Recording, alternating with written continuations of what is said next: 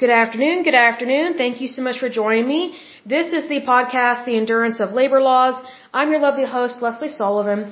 Today is episode 216, and we're going to continue with the NOAA, um, which is the National Oceanic and Atmospheric Administration. But today we're going to talk about the Fisheries Service.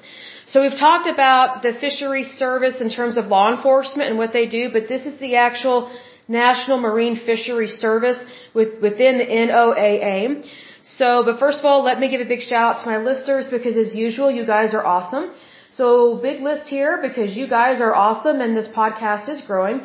So a big shout out to Oklahoma, California, Virginia, New York, Pennsylvania, Texas, uh, British Columbia, Florida, Illinois, Georgia, Oregon, West Virginia, New Jersey, Indiana, Ohio, Massachusetts, Alabama, Minnesota, Washington, Nebraska, District of Columbia, also known as DC, aka the Swamp, Colorado, Mississippi, Rhode Island, Tennessee, Louisiana, Kansas, Nevada, Carolina, Utah, Maryland, Iowa, Michi- uh, Michigan, excuse me, Alberta, New Brunswick, Wisconsin, Manitoba, Connecticut, Hawaii, and New, Newfoundland and Labrador. And then in terms of countries, the United States, the Russian Federation, uh, let's see, Russian Federation, Canada, the United Kingdom, Australia, Slovakia, the Netherlands, South Africa, Japan, Denmark, Uzbekistan, Italy, and Iran. Good to see all of you. Okay, so a little bit of background to this one. Um, the NOAA Fisheries was formed in 1970. Its jurisdiction is the United States Department of Commerce. Um, as usual, they are headquartered out of Maryland. Uh, in terms of employees, as of 2019, they have about 4,200 employees.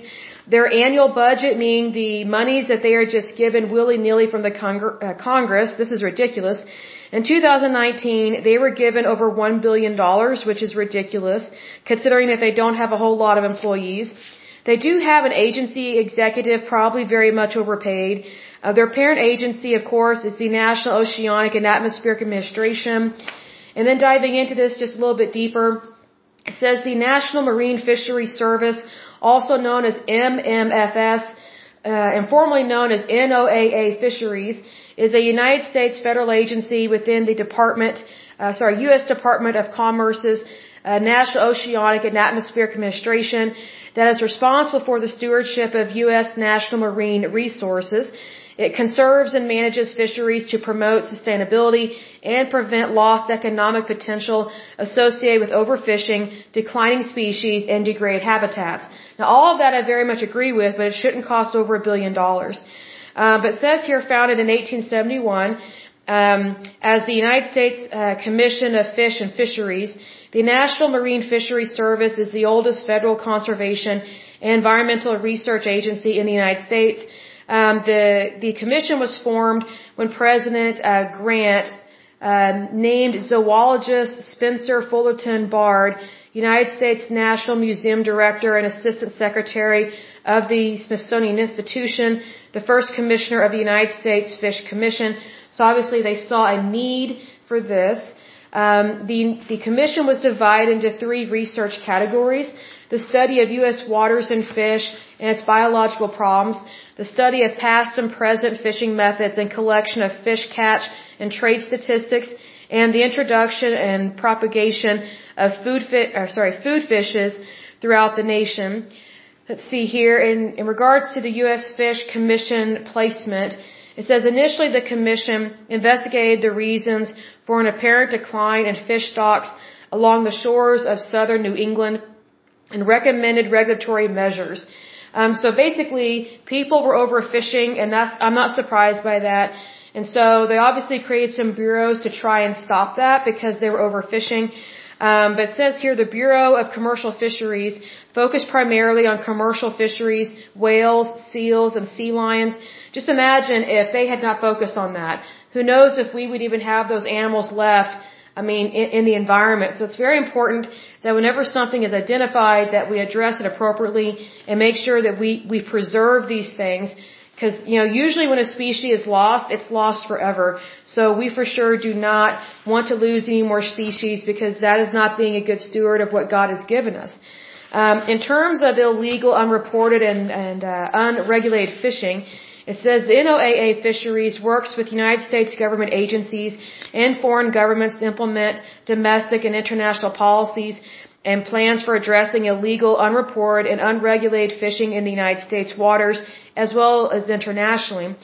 Um, you know, I saw a an episode of American Greed where there was this really evil guy that um, owned a fishing business. He was an immigrant from like I think Portugal or somewhere, and uh, he immigrated here in like the 1960s, and he started a fishery in New England. And he lied on all of his paperwork like all the time, and he overfished and overfished, and he finally got caught. And it was really sad what he was doing to the fishing industry up there. Like he did everything he could to overfish, you know, for the sake of money. He lied about his permits and then he did everything he could to put other fishermen out of work. And, you know, these other fishermen, you know, they were small time fishermen and they were just having, you know, a small business, but they were trying to provide for their families. Well, this guy was so greedy and you did so much, um, illegal fishing and unregulated fishing that it put a whole lot of people out of business and it almost destroyed a whole lot of fishing populations up in the northeastern part of the United States. And so one of the reasons why he got caught um, was because he was not reporting his income. So I think it was the IRS and another federal agency um, that was investigating him, and he actually bragged to undercover agents about how much money he was making and how much he was not reporting. It's just like, wow, how dumb can you be? So it's things like that that evil people like that um, they are a dime a dozen sometimes, and I've noticed that there are a lot of people that immigrate here to the United States, and they have no desire whatsoever to follow our laws or regulations. Excuse me, still have the hiccups. I apologize. Um, you know, there are still problems with people immigrating here from the Middle East. It's typically older gentlemen. Well, they're not gentlemen if they're bad, but um, I actually worked for a guy uh, that was from the Middle East and he was a horrible, evil, wicked man, and he owned a car dealership. I mean, just the, the, the language that came out of that man's mouth was shocking. I couldn't believe he talked like that to women. And I just thought, man, why doesn't he leave on his magic carpet and go back to the Middle East? Because we don't need that crap here. Excuse my language. But it was really bad. I just thought, okay, if he's talking to us like that, how does he talk to his wife or his daughters or whatever? And it's just like, you know, what people don't understand is that a lot of these men that immigrate here from other countries, um, they are not always very good men. They are not. And they very much only care about money. So I know you may think that people that love money, you know, you may think they only exist on Wall Street. That's actually the last place you should look. The places that you should look are people that immigrate here, especially older generations, and they love to use the United States for money and they love to cheat workers, especially female workers, out of their pay. Which is exactly what this Muslim guy did. And not all Muslims are bad, but very few of them are good in terms of business. Like they're, they're very stingy, very cheap, and, um, they are not always very good people. Um, but getting back to this particular topic, um, there is, you know, there is a, I would say there is seafood commerce and certification. So in order to be involved in any kind of seafood industry, you have to be certified. And so you want to make sure that things are safe not only for your workers and you know where they work and how they do their job, but also that you're not overfishing and that you're not destroying you know an ecosystem. You know, kind of like what I discussed where um, you know in the fourth grade we, we had to write a paper about manatees that were being killed in Florida, and it's like okay if they don't address what is happening to these animals, we're not going to have them anymore. So we need to make sure that we are being good stewards. Um, another part of this department is their fishery observers, and so it says NOAA Fisheries has placed trained fishery observers aboard commercial fishing vessels um, to collect a variety of data on catch, bycatch, and fishing operations since the 1970s. So it's one of those things that they want to make sure that everything is on the up and up, and so sometimes you have to actually be there to see what is going on. It also says that um, that this, it says the NMFS also serves as a federal law enforcement agency working closely with state enforcement agencies, the United States Coast Guard, and foreign um, enforcement authorities. The National Oceanic and Atmospheric Administration Fisheries Office of Law Enforcement is also based in Maryland, and that's the one that we've already discussed because a lot of these federal agencies have their own law enforcement and for good reason. Um, so it's one of those things that, you know, I'm not always a fan of the police per se, but that's mostly if there's like a dirty cop or something. But, you know, it's kind of hard for these agencies to do their job and do it well um, if they don't have a way to enforce what they need to enforce because if they don't have a law enforcement arm, so to speak, then people can just break the law, but there's no, there's no repercussions, right? So we want to make sure that people actually feel the sting of the crime that they commit, and so that way they are deterred from committing those crimes in the future.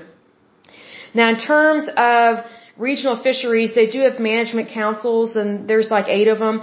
The first one is North Pacific Fishery Management Council. That one is in Alaska. The next one is Pacific Fishery Management Council. That one is on the west coast. Then we have the Western Pacific Regional Fishery Management Council. That one is located in Hawaii and Pacific territories.